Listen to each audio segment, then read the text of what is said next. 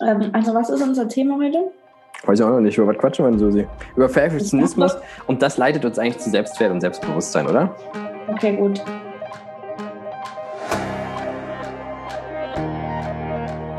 Hey Susi, herzlich willkommen zu unserer zweiten Podcast-Folge heute. Ich freue mich mega, dass wir beide über das Thema Perfektionismus sprechen. Ein Thema, das, glaube ich, nicht nur mir nah am Herzen liegt, sondern so wie ich dich auch kenne, liebe Susi, ist das ein Thema, was auch dir sehr bekannt vorkommt, wenn ich das so sagen darf. Ja, moin Sebastian, grüß dich. Ich freue mich auf jeden Fall, dass wir es zur zweiten Aufnahme geschafft haben. Und auf jeden Fall ist das ein Thema, was mich schon sehr, sehr lange begleitet und so ein bisschen auch durch deine Stories in den letzten Tagen nochmal zum Nachdenken angeregt hat. Und Deswegen würde ich mich super freuen, wenn wir das heute in unserer Folge thematisieren und ein bisschen der Sache auf den Grund gehen. Hey, Perfektionismus ist tatsächlich ein Thema, was mir schon seit vielen Jahren über den Weg läuft und was ich daher nur zu gut kenne, weil ich immer den Drang habe, das, was ich mache, muss nach außen möglichst perfekt sein. Es soll makellos sein und es soll halt keine, keine Ecken und Kanten haben, sondern ich möchte stets das oder ich wollte eigentlich stets das perfekte Ergebnis abliefern, bis ich irgendwann gemerkt habe, dass ich mir damit immer wieder selber im Weg stehe. Und immer wieder selber im Weg stehe heißt, dass ich mir unglaublich Stress mache, ein perfektes Ergebnis abzuliefern und immer 100 Prozent erreichen zu wollen, obwohl, wenn man mal drüber nachdenkt, 80 eigentlich auch genügend sind. 2080 Pareto-Prinzip, Susi, kennst du das? Susi, ich erkläre es dir ganz kurz. Das ist nämlich ja. perfekt. Das Pareto-Prinzip beinhaltet nämlich, dass du in 20 Prozent deiner Zeit 80 Prozent der Dinge erledigen kannst. Und für die letzten 20 Prozent, die dir zu 100 Prozent noch fehlen, benötigst du 80 Prozent deiner Ressourcen. Das heißt, du bist viel effektiver, wenn du permanent, ich sag mal, alles auf dem 80 Prozent Level hältst und dafür 20 Prozent deiner Zeit investierst, weil damit kriegst du wesentlich mehr geschaffen. Und ich habe mir irgendwann angewöhnt, nachdem mir dieses Prinzip immer wieder über den Weg gelaufen ist, das mal zu Herzen zu nehmen und eben nicht mehr diese 100 Prozent erreichen zu müssen. Und dabei habe ich festgestellt, es steckt eigentlich noch was ganz anderes dahinter. Susi, wir haben eben quasi schon im Vorgespräch darüber gesprochen. Thema Selbstbewusstsein, Schrägstrich, Thema Selbstwert. Wir schauen uns erstmal an, wo das überhaupt herkommt. Also ich denke mal nicht, dass das in uns drin ist diese Einstellung, alles immer perfekt machen zu wollen und alles on point abzuliefern, sondern ich denke, das ist auf jeden Fall ein riesen gesellschaftliches Problem. Und schau dir doch mal, wir wollten nicht äh, über das böse C-Wort sprechen, aber schau dir doch mal die Gesellschaft an im letzten Jahr. Und zwar ähm, wurde alles, alles, alles runtergefahren. Unser Sozialleben, unsere sozialen Kontakte, einfach alles, wo wir uns austauschen konnten, das, was uns Menschen eigentlich gut tut und uns Menschen auch ausmacht. Und also alles wurde runtergefahren, so kompletter Lockdown, aber geh halt arbeiten. So. Ja, du kannst alles machen, aber und du darfst nichts machen, aber geh arbeiten. So, ähm, ich finde, das trägt eine ganz schöne Message schon mal in sich, was die Gesellschaft an uns für eine Anforderung stellt. Und das ist eigentlich ganz schön traurig. Und was hat das für dich mit Perfektionismus zu tun? Indem du einfach nach Produktivität ähm, höher, schneller, weiter strebst und eigentlich der Mensch eine Maschine sein soll, der immer abliefert und alles, sage ich mal, zu, seinen, zu seinem perfekten Maßen und zu seinen alles, was geht, rauszuholen und diese Arbeit abzuliefern oder die Ergebnisse zu liefern. Und das zwingt uns förmlich dazu, auch einen Perfektionismus anzustreben oder perfekt zu sein in dem, was wir tun. Und diese Message, die die Gesellschaft uns eben überbringt, ist ja genau das, was ich gerade sagen, also das ist das, was ich gerade gemeint habe. Verstehst du das? Voll, weil wenn ich an Unternehmen denke, es muss jedes Jahr eigentlich noch eine Steigerung her. Es muss jedes Jahr eine Gewinnsteigerung her. Und die, die Wachstumskurve, die muss immer nach oben gehen. Und wenn man sich das mal überlegt, dann ist ja, ich sag mal, der Wachstumsanteil bei einem gewissen Prozentsatz, der wird ja auch von Jahr zu Jahr mehr. Wenn ich im ersten Jahr bei 100 starte und lege 2% auf 100, dann lege ich 2 drauf. Wenn ich im nächsten Jahr 2% auf 102 lege, dann bin ich schon bei über zwei. Das heißt, dieser Wachstumsgape, sage ich jetzt einfach mal, der wächst hier von Jahr zu Jahr und damit wächst auch von Jahr zu Jahr der Druck. Wobei ich mir gar nicht sicher bin, Susi, ob das so viel mit Perfektionismus in uns selber zu tun hat. Ja, ich gebe dir recht, unsere Gesellschaft wandelt sich in der Hinsicht, beziehungsweise hat halt diesen Druck. Aber ich, ich glaube eigentlich, dass der Perfektionismus von innen herauskommt. Von innen herauskommt, ja, aber ich denke, es ist ein enormer Teil auch Erziehung. Weißt du? Und Erziehung ist natürlich das, die gesellschaftlichen Werte zu vertreten. So. Also, du hast völlig recht. Es ist, es ist, Erziehung ist quasi der Überbegriff. Hey, es sind am Ende Glaubenssätze. Es sind Glaubenssätze, ja. die wir alle in uns haben. Und wenn ich dir das ganz kurz erzählen darf, die Glaubenssätze bekommen wir in den ersten fünf Jahren unseres Lebens in uns hineingegeben, sage ich mal. Das heißt, in den ersten fünf Jahren unseres Lebens nehmen wir von unserem nahen Umfeld, das sind unsere Eltern, das sind unsere Großeltern, nahestehende Freunde und Verwandte, nehmen wir alle deren Glaubenssätze in unserem Umkreis ungefiltert auf. Das bedeutet, wenn beispielsweise deine Eltern den Glaubenssatz leben, dass Geld etwas Schlechtes ist, ja, dann haben wir automatisch diesen Glaubenssatz in uns drin und assoziieren mit Geld etwas Schlechtes. Okay, das bedeutet, ich habe noch vier Jahre, vier Jahre, mein Kind ordentlich zu erziehen. Ab dem fünften Jahr beginnt quasi erst das Bewusstsein und damit so langsam, sage bewusst langsam, das Filtern, ob der Glaubenssatz in dem Fall von dir als Mami für, für mich als dein Kind in dem Fall etwas, etwas Gutes ist. Und wenn wir den Glaubenssatz in uns haben, dann müssen wir erstmal ein Bewusstsein dafür entwickeln im späteren Lebensverlauf, um diesen Glaubenssatz wieder loszulassen und durch einen neuen zu ersetzen. Ich bin jetzt erst an dem Punkt angekommen, wenn ich ehrlich bin, wo ich über solche gewissen grundlegenden und tiefsitzenden Glaubenssätze nachdenke und versuche, ähm, eben die für mich zu analysieren und für mich zu werten und eben die entsprechenden Maßnahmen zu ergreifen, das dagegen anzugehen oder die zu akzeptieren. Weißt du? Also das, was du gesagt hast, passiert sicher unbewusst, aber ich denke, es passiert auch unser Leben lang. Definitiv, wobei wir, wie gesagt, dann anfangen, wir haben dann die, einen Großteil unserer Glaubenssätze in uns und du musst dir das vorstellen wie ein Gefäß und das ist irgendwann voll. Und wenn das voll ist, sind wir nicht mehr in der Lage, ich sag mal, Dinge zu verändern und damit eben neue Sachen aufzunehmen. Stellst dir vor, wie mit einer, einer Schüssel in der, in der Küche, eine Schüssel voll Müsli. Wenn die Schüssel voll ist, dann ist die Schüssel voll und dann musst du erst einen Teil hinausnehmen, um wieder etwas Neues hineinfüllen zu können. Und so ähnlich kannst du dir das auch mit den Glaubenssätzen vorstellen. Küche ist nicht so mein Thema. Kann ich mich nicht eindenken. Ja, aber ich, also ich schätze, so eine Schüssel Müsli kennst du schon. Ja, doch.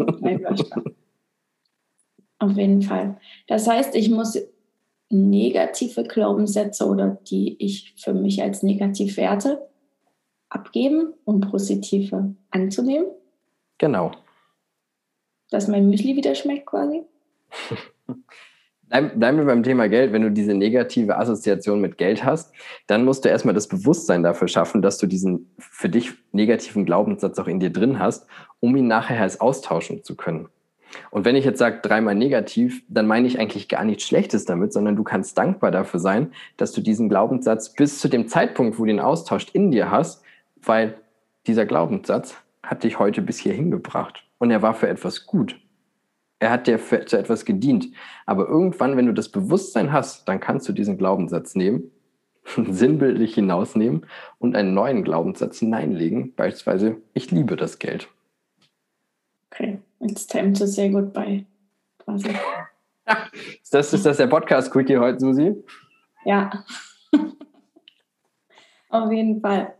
Ähm, gut, ja, das habe ich verstanden und ich finde es äh, wichtig, das quasi am Ursprung auch mal zu besprechen, woher das kommt, weil ich denke, viele merken dann, dass was nicht stimmt oder dass sie nicht im Reinen sind mit ihren Glaubenssätzen, mit ihrem Verhalten dadurch ja auch. Und aber gehen nicht an den Ursprungspunkt, sondern versuchen das im Hier und Jetzt zu analysieren. Und ich denke, das ist eben nur die halbe Wahrheit. Aber Susi, wenn Sie das schon machen, hey, dann haben Sie eigentlich schon einen ersten großen Schritt getan, weil dann haben Sie schon das Bewusstsein dafür.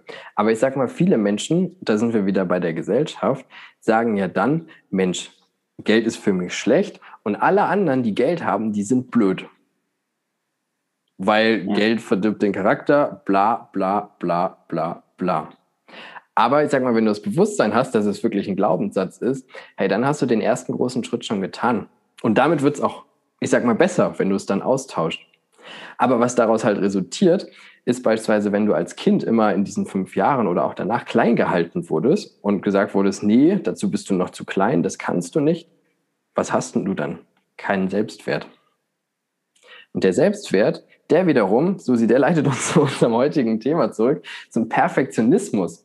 Weil dann steckt in dir drin, ich muss mich beweisen. Ich muss auf den Punkt liefern und ich muss Perfektion abliefern, weil nur dann bin ich etwas wert. Verstehst du, was ich meine?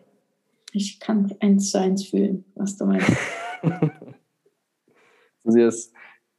Ich würde jetzt sagen, das freut mich, aber auf der anderen Seite freut es mich nicht, weil das heißt, dass du an der Stelle ein, ein Thema hast, wenn ich das so sagen darf. Ja, das weiß ich auch. Und mit dem Thema beschäftige ich mich auch gerade sehr intensiv. Großartig. Genau. Mir kommt Dieses das. Thema, ja, sprich. Sorry? Man merkt gar nicht, dass du schon drei Gläser Wein in dich hast. Wer sagt ähm, denn sowas? Was wollte ich gerade sagen? Ja, genau. Also, ich habe mich jetzt intensiv mit dem Thema beschäftigt oder bin dabei und bin auf die Frage gestoßen, ob Selbstbewusstsein und Selbstwertgefühl das gleiche bedeutet oder das gleiche beinhaltet. Und ich bin beim Reflektieren von meinem Verhalten, von allem eben von meinem Inneren, darauf gestoßen, dass es eben nicht das gleiche ist. Also ich würde sagen, selbstbewusst ja, Selbstwertgefühl semi. Und was, was heißt das, Susi? Was ist der Unterschied zwischen Selbstwert und Selbstbewusst? Sein? Also, Selbstbewusstsein? Selbstbewusstsein, also ich habe das für mich selbst so übersetzt, dass das, das Bewusstsein ist, wie ich selbst bin oder wie ich zu mir selbst bin, wie ich zu anderen bin, das Bewusstsein, wie ich eben auftrete gegenüber anderen, wie ich mich verhalte und ich würde sagen, dass ich da schon sehr sensibel bin, auch in meinem Auftreten. Und was heißt sensibel? Ich haue mit der Hand auf den Tisch oder sage äh, böse Worte einfach. Aber, so kenne ich ähm, dich. Ja, ich weiß. Richtige Rampensau. ähm, ja, ich denke mal schon, dass ich da meinem Verhalten mir bewusst bin, wie ich auf andere wirke in den meisten Fällen. Und dann kommt aber der kleine Teufel in mir hoch und sagt so, jo, du weißt, wie du auf andere gewirkt hast, aber war das gut? War das schlecht? Musst du das beim nächsten Mal anders machen? Und genau da ist der springende Punkt auch ein Stück weit zum Selbstwert, wo ich einfach der Meinung bin, dass das eben übersetzt bedeutet, was bin ich mir selbst wert? So, welchen Stellenwert habe ich? Und in meinem eigenen Leben so kommt erst mein Kind, mein Freund, meine Freunde, mein Hund, meine Mutter, meine Oma. Oder, und dann lange nichts und dann komme ich irgendwann. Oder stehe ich für mich selbst an erster, zweiter Stelle, ohne dass ich jetzt narzisstisch veranlagt bin. Ähm, genau, aber einfach, welchen Stellenwert habe ich selbst in meinem Leben? Das ist das, was ich in meinen letzten schlaflosen Nächten ähm, für mich selbst so analysiert habe. Und jetzt bist du dran. Ja, ja oder ja. Hey Susi, da, dazu kann ich dir eigentlich nur gratulieren. Das ist eine, eine mega Erkenntnis, weil ja, du bist dir selbst der nächste Mensch und du solltest ganz klar an deiner Prioritätenstelle Nummer eins stehen. Natürlich verstehe ich, wenn du ein Kind hast, dass das dicht gefolgt an der 1 ist, auf der 1,5 sage ich mal, aber nichtsdestotrotz stehst du an deiner ersten Stelle, ich an meiner und jeder für sich sollte an seiner ersten Stelle stehen. Und du hast es eigentlich perfekt erklärt. Selbstwert, was bin ich mir selber wert? An welcher Stelle nehme ich mich vielleicht zurück? Und an welcher Stelle kümmere ich mich mal um mich selber, weil ich es mir selber wert bin? Es geht um Ernährung, es geht um, um Zeit, es geht um Selbstliebe. Auch noch so ein spannendes Thema, was genau da nämlich mit reinfließt.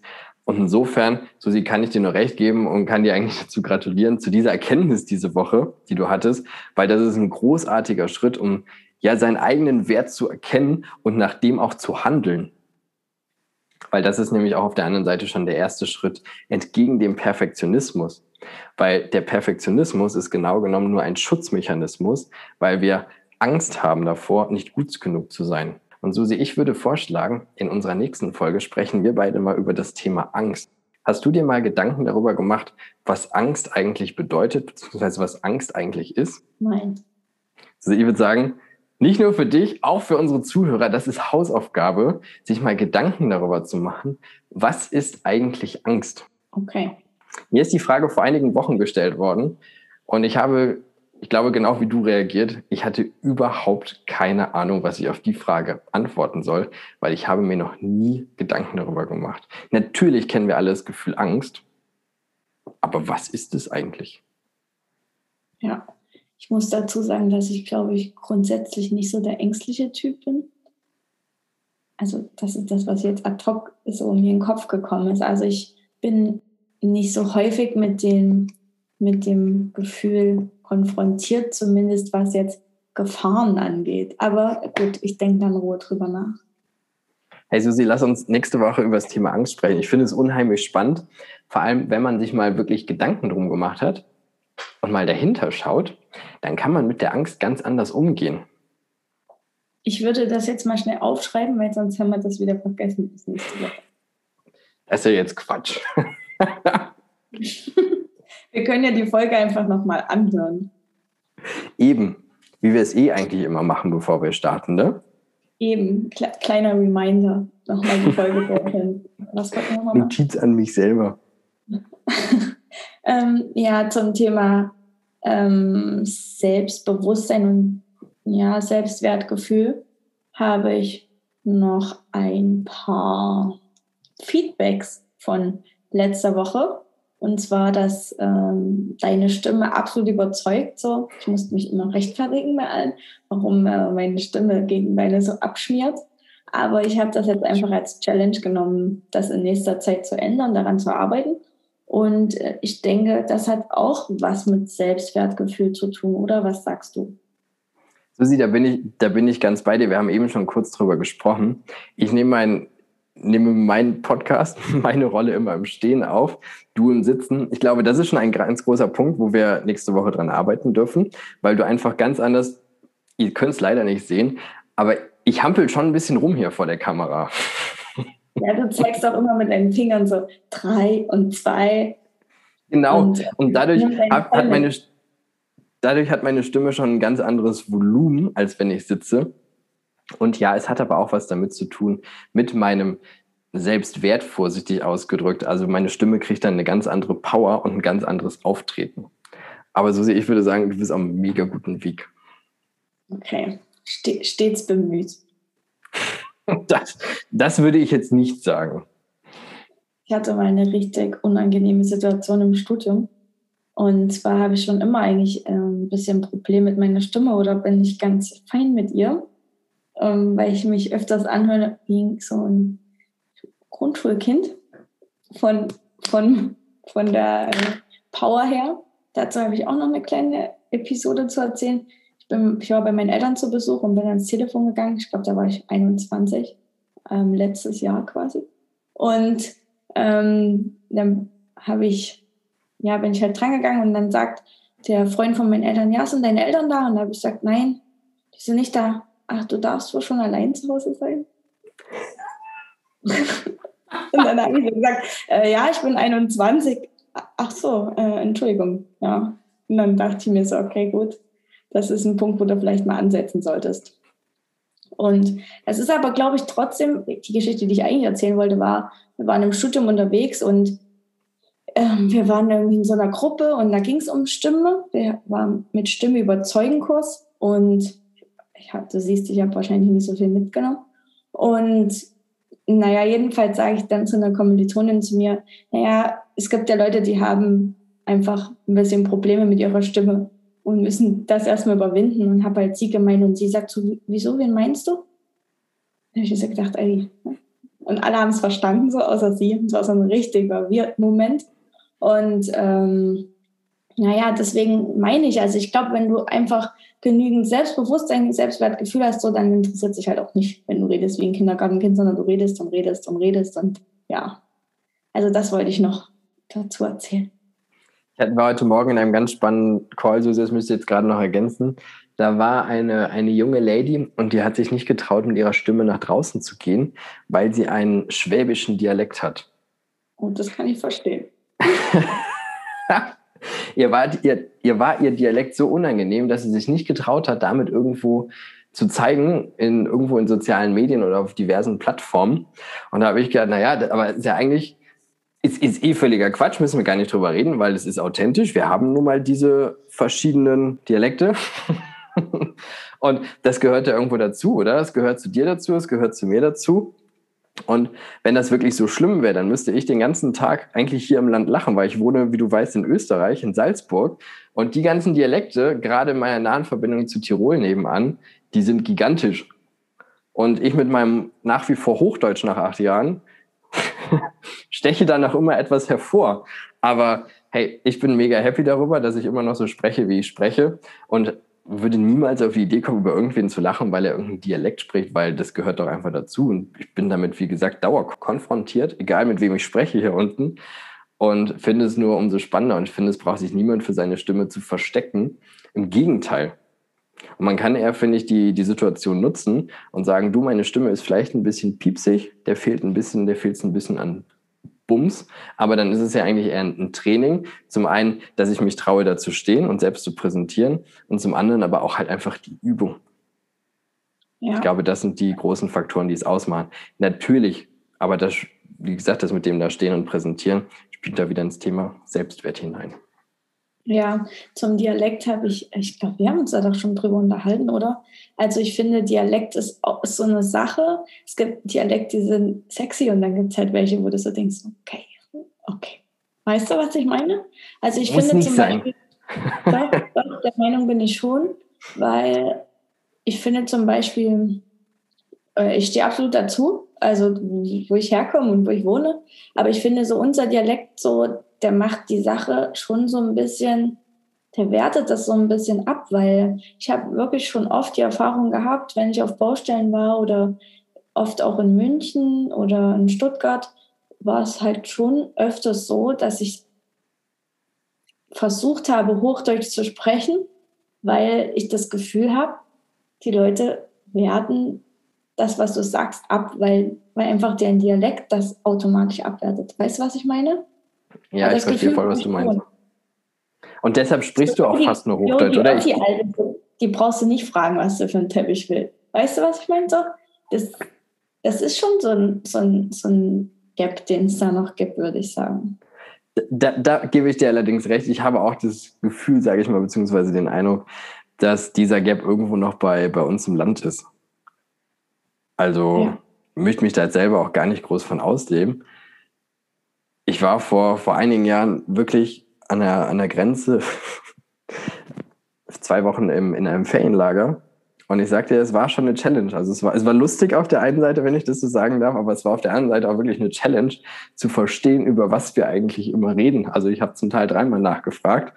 Und ja, ich glaube schon, dass dieses Gefälle da ist. Allerdings, Susi, muss ich auch sagen, ich kenne dich nur so sprechen, wie du hier sprichst. Also es ist jetzt gar nicht, dass du dich hier verstellst für unseren Podcast, sondern ich kenne dich, glaube ich, tatsächlich.